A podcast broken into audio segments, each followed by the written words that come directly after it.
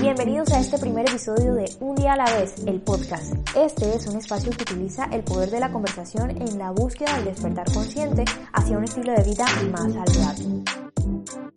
Es un espacio libre para resolver dudas, dar opiniones y voz a quienes van más avanzados en este camino, para que nos iluminen un poco.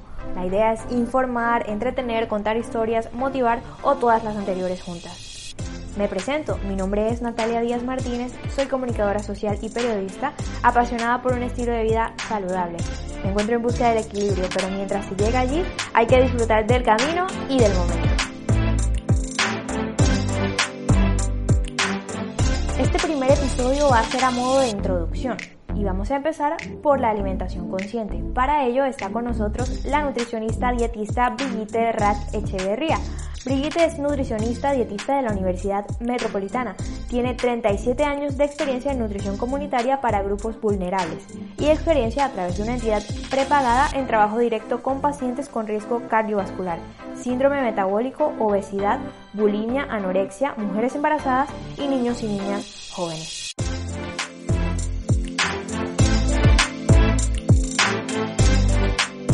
Brigitte, muchas gracias por acompañarnos, por sacar de tu tiempo para compartir un poco de tu conocimiento con nosotros.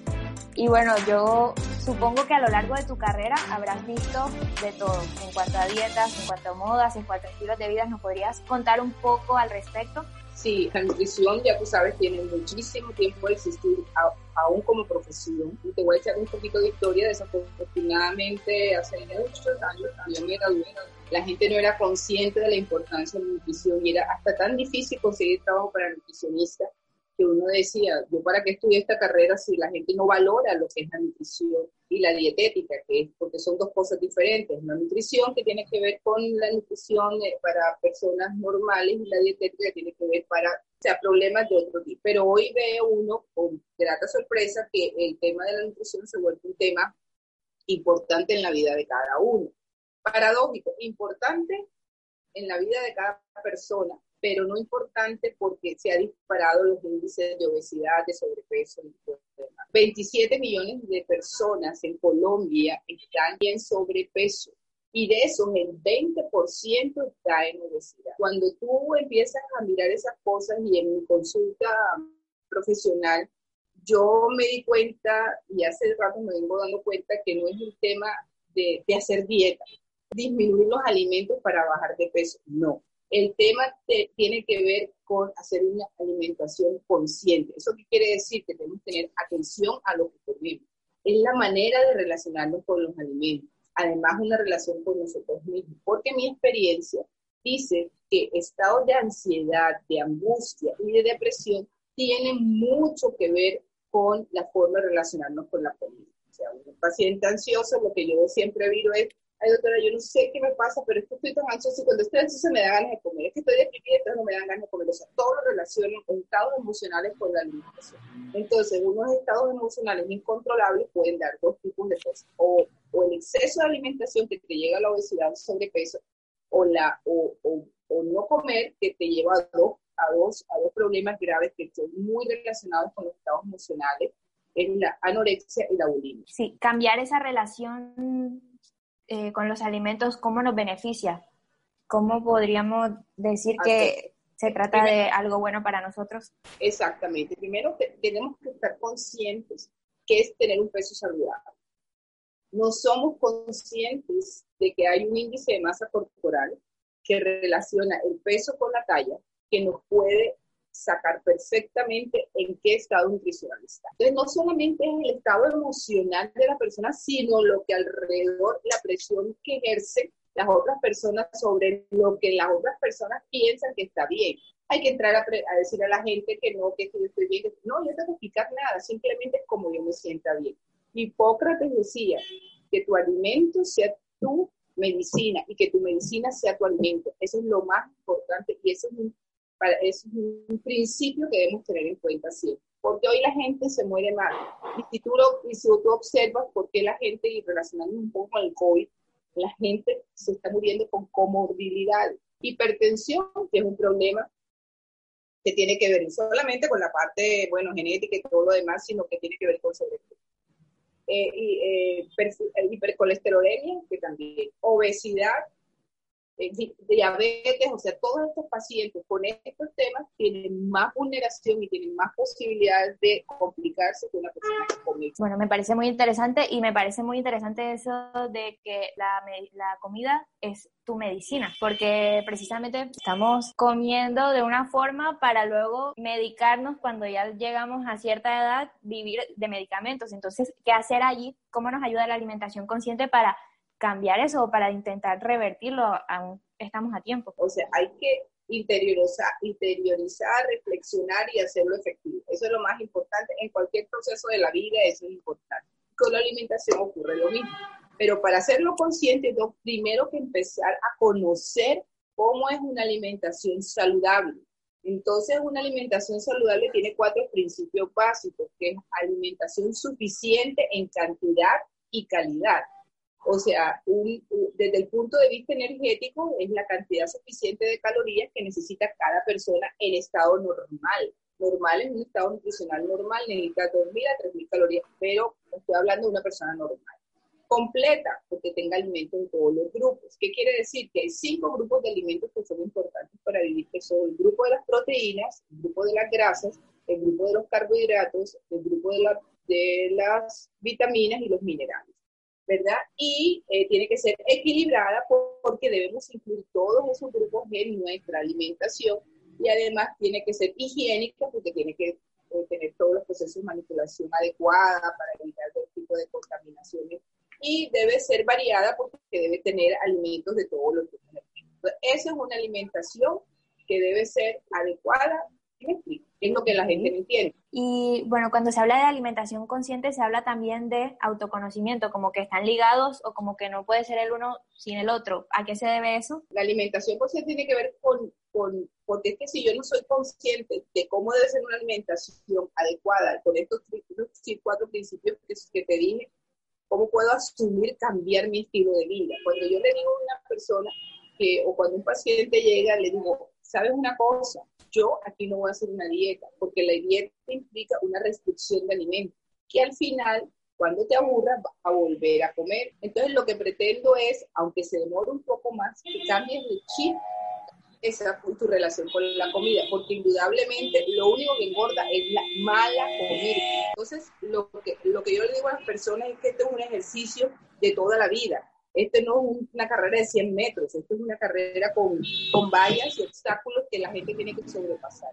Y que aquí no hay ni vacaciones, ni fecha, ni calendario. Aquí es el cambio de estilo de vida que implica también moverse, que implica hacer ejercicio. Es todo un estilo de vida que tienen que asumir para poder eh, ser una alimentación consciente. Solamente la alimentación no, es el estilo de vida. Entonces, se trata de ser consciente, de ser flexible, de disfrutarlo en el camino, serlo sostenible, ¿cierto? Eso es lo que se quiere, que sea sostenible.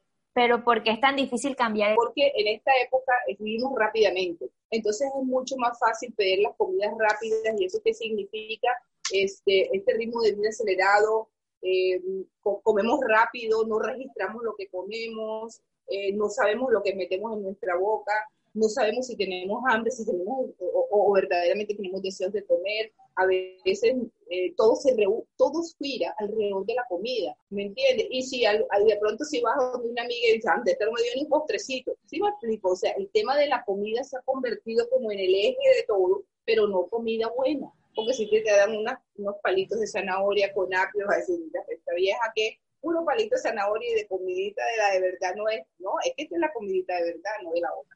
Entonces, esto promueve el autocontrol y el autoconocimiento. Es un proceso que no es fácil. No es fácil, es como cuando tú cambias una, una actitud en tu vida, cuando tú cambias algo en tu vida, es un proceso largo, pero tiene que ser constante.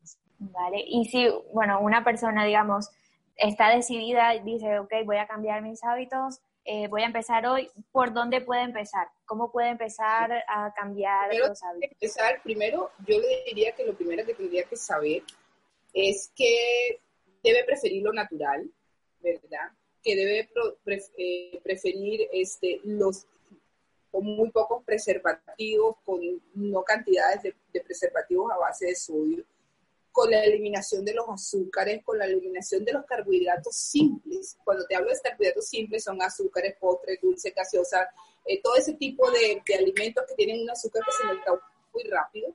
Y las grasas saturadas, que son los tocinetas, los jamones, todas esas cosas que son muy ricas porque no nos podemos negar que la grasa es la que le da sabor a las comidas. Entonces, haciendo ese tipo de no quiere decir que no coma grasa, porque mi organismo necesita grasa, pero grasa saludable. Mi organismo, necesita carbohidratos, pero carbohidratos saludables, arroz integral, pastas integrales o normales, papa, yuca, ñame, tantos frutos de, de la tierra que necesitamos y no tenemos que estar comiendo tanta, tanta chuchería, ¿me entiendes? Ahí es donde está el asunto. ¿Y sabes por qué se debe eso, Natalia? Por el inmediatismo, porque igual que la gente quiere bajar de peso, quiere quiere resultados rápidos. Y esto de la alimentación consciente no produce un resultado rápido, produce un resultado lento, pero seguro hasta el final del día. Totalmente de acuerdo. También para eh, ponerlo en claro, esto, este, este estilo de vida no se trata solo de, o no se trata precisamente de bajar de peso, porque no es una dieta, ¿no? Es más bien sobre un estilo de vida con el que te sientas bien. ¿Es así? Exactamente. O sea, yo lo que digo es que en la medida en que ya tú comes bien, ya tú no estás pendiente del peso, porque estás comiendo también que las cosas vienen per se, o sea, ya tú comes también que te, vas viendo y dices, hombre, ¿sabes qué? Que yo estoy bajando de peso, pero no estoy obsesionada con el peso, pero sé que estoy siendo consciente y estoy mejorando, se me baja el colesterol, se me baja el triglicéridos, se eh, disminuye una cantidad de cosas. ¿Y qué es lo que está pasando hoy en, día? Y te lo digo sinceramente, por el efecto inmediatista que necesita la gente, alguien tiene colesterol alto, pastilla alguien tiene esto alto, pastilla. O sea, todo el tiempo es dándole pastillas que tienen efectos colaterales cuando perfectamente podrían viciosamente hacer una dieta o tener una alimentación consciente, una alimentación saludable para asumir, evitar todas esas cosas. Pero no, hoy la gente quiere seguir comiendo, pero tomarse la pastillita para, para que no se le suba el colesterol. Y los efectos colaterales de esa pastilla son peores que muchas cosas. Así que la alimentación consciente es tan importante, o sea, es tan, tan básica en la vida, es, es un estilo de vida, definitivamente. Definitivamente. Estoy totalmente de acuerdo contigo. Y bueno, la disciplina es muy importante. Se trata como de hacer pequeñas acciones cada día. De pronto, empezar es lo que más cuesta. ¿Tú tienes alguna recomendación, algo que se pueda hacer cada día, digamos? Eh, no, sé, todos mis desayunos voy a incluir una pieza de fruta o algo así, pequeñas acciones cada día para ir acostumbrando y cambiando los hábitos. ¿Qué puedes recomendar tú? Bueno, yo, yo siempre recomiendo eh, comidas que se coma cuando tenga hambre, eso es claro. O sea, no tengo que comer porque, porque es que la nutricionista me dijo que tenía que comer a las nueve. No, si yo a las nueve de la mañana no me provoco comer, no como ni la merienda que pero yo le doy las opciones para comer fraccionadamente cuando tenga hambre, en el momento que tenga hambre. Entonces, por ejemplo, yo siempre diría que en la mañana un cereal saludable, una proteína, una proteína que sea más natural, queso, huevo, este, este tipo de, cosas bajas en nitritos, eh, que no tengan muchos preservativos, una, un carbohidrato complejo, por ejemplo, unos, unas tostaditas de avena, una arepa de maíz, una porción de fruta, ¿me entiendes? Y una bebida, que es la que desee, perfectamente. En la media mañana, si tiene hambre, pues una fruta. En el mediodía, el plato debe estar lleno, la mitad del plato debe ser de verduras, solo de verduras. Tu porción de proteína, que equivale más o menos a tu mano, y tu carbohidrato que sería como el puño de tu mano. Y en la tarde también un yogur, eh, algo que quieras en la media tarde o una fruta. Y en la noche lo mismo, proteínas, verduras y carbohidratos.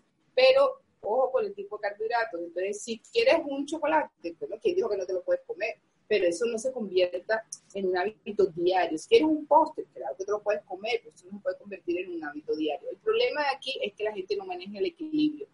Y efectivamente para todo en la vida hay que ser equilibrado. Eso es tan difícil, pero muy imposible. Y bueno, ¿cómo hacer para cuando ya empezamos este estilo de vida para no obsesionarnos con lo saludable? Porque digamos que tiene como esta parte, eh, como, como hablábamos al principio, emocional, cognitiva, entonces puede llegar un punto en que de tanto querer ser saludable, saludable, podemos caer en, ya no hay equilibrio, sino que simplemente todo tiene que ser saludable. ¿Cómo no volvernos locos ¿Cómo no volvernos locos con la alimentación? ¿Cómo te digo? Eh, asumiendo que es, que es, un estilo de vida, asumiendo que es que no es que solamente yo en este momentico voy a hacer, voy a leer las etiquetas, no, no, es que yo voy a asumir cambiar frente a lo que es la alimentación saludable. Por otra parte, el mercado saludable está creciendo, creo que, bueno, en todos lados ya es mucho más asequible, vemos en el supermercado opciones saludables, cómo hacer allí para no caer en los trucos del marketing que nos dicen que esto es light, que esto es saludable, que esto es sin azúcar añadida, cómo hacer para, para saber que en verdad es saludable y no caer en, en falsedades. A mí me llama la atención, me llama la atención cuando me dice arroz sin gluten. Y yo digo, ¿y quién dijo que el, gluten tenía, que el, que el arroz tenía gluten? Tú sabes los tres alimentos que tienen gluten, porque la gluten es la proteína de la harina de trigo, de la harina de cebada y la harina de centeno. Solo eso. Así que te dicen arroz sin gluten, avena sin gluten, por favor, que esta si eso no tiene gluten, o sea, ¿de dónde sacan? Pero es un marketing, ¿me entiendes? Y el gluten, ¿quién no lo debe comer? La, la gente con enfermedad celíaca, la gente que tiene problemas de absorción de intestino delgado, la gente con problemas puntuales frente a eso. Pero hoy está, no come sin gluten. ¿Y qué? Eh, eh, ¿Qué? La, proteína de, esos alimentos, ¿qué me va a pasar? Pues no me pasa nada. Entonces, ahí, por ejemplo, está el marketing. El otro tema es consume proteína. Hombre, no saben que nosotros con una alimentación balanceada consumimos la cantidad de proteínas que necesitamos y así estemos haciendo ejercicio, por más ejercicio que hagamos, podemos aumentar nuestra cantidad de proteína alimentaria y no una proteína que nos va a elevar la creatinina, que nos va a poner a funcionar el riñón de más y que para formar masa muscular tienes que ser constante y consciente más o menos durante ocho meses, hacer ejercicio todos los días a punta de fuerza y de peso. Entonces, eh, ¿qué otra cosa aparece? Sin azúcar añadida, pero tiene sorbitol y tiene otras cosas que también son malas. Entonces, para mí, el principio, yo lo que recomiendo a mis pacientes es lo natural. Lo natural y, bueno, las etiquetas que sí verdaderamente no tengan muchos preservativos, muchas cosas que, que, añaden hoy en día. Claro, bueno, muchas gracias por ese consejo. Y para ya finalizando, eh, este estilo de alimentación, por lo que veo consciente, va más allá de simplemente la nutrición. Entonces, ¿qué otros hábitos podemos adoptar o qué otros hábitos se deben llevar a El otro es el de hacer ejercicio. Diariamente, mínimo, el cuerpo se debe mantener 30 minutos diarios, mínimo, mínimo y eso significa caminar, eso significa hacer zumba, eso significa manejar bicicleta. Y si uno se pone a mirar, no es la cantidad de calorías que se gastan por eso, no es, es que te estás moviendo. Y el, movimiento y el ejercicio también impide que se te suban los niveles de, que, que, no se te deben de subir, o sea, el colesterol, los triglicéridos, el azúcar y todo lo demás. De hecho, todo eso hay que incluir el, el, el, el ejercicio. Y el otro es, es que todos los chicos hoy en día, los jóvenes manejan muchos grados de ansiedad y de estrés y de acelere y nunca vamos a tener una alimentación consciente si no somos conscientes, valga la redundancia, de que este tipo de situaciones emocionales nos está afectando la vida.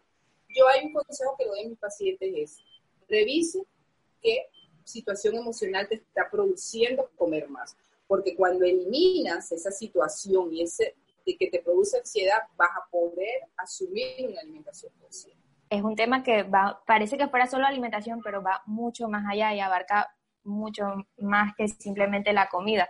Abarca también la parte emocional, la parte cognitiva, el sentirnos bien. Lo que me gusta de este estilo de alimentación es que por mucho tiempo hemos normalizado sentirnos mal. Entonces, ahora que somos más conscientes, que nos detenemos, que vemos cómo las cosas nos hacen sentir, cómo estos alimentos nos hacen sentir, unos nos hacen sentir bien, unos nos hacen sentir mal, se deja atrás esa normalización de que la comida te tiene que hacer daño porque no es así. La otra cosa que yo te, que te digo es que el cuerpo es tan inteligente que el cuerpo te avisa. Cuando tú tienes colesterol alto, ¿qué te da? Mareo. Cuando tú tienes este, hipertensión, ¿qué te da? Dolor de cabeza. Cuando, o sea, el cuerpo te avisa, está inteligente que te avisa que nosotros nunca hacemos sino caso omiso a las señales porque no nos interesa, ¿me entiendes? Entonces, cuando vienen las cosas ya están elevadas y todo, porque ya se han comprometido otras cosas, entonces es cuando efectivamente le ponemos atención a las cosas. Pero una alimentación saludable no significa una alimentación consciente, significa una alimentación saludable, no significa dejar de comer cosas que me gustan, significa escoger las cosas que son más saludables para mí. Si yo me voy a un restaurante, hombre, ¿quién dijo que yo no puedo comer un pedazo de carne? ¿Quién dijo que pero es que, por ejemplo, si voy a un restaurante y hay carne, ¿cuál es mi guarnición? Ensalada. ¿Cuál es mi guarnición, papa?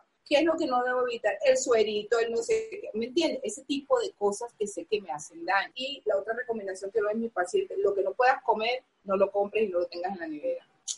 Porque eso sí. Sí, sí, evitar tentaciones. Ahora rápido y te llega rápido, o sea, lo que necesites te llega rápido. Pues con esa reflexión nos quedamos. Te agradezco mucho por acompañarnos, por sacar de tu tiempo, por iluminarnos en este camino que no es nada fácil, pero que se trata de ir un día a la vez, poco a poco. Muchísimas gracias por estar con nosotros.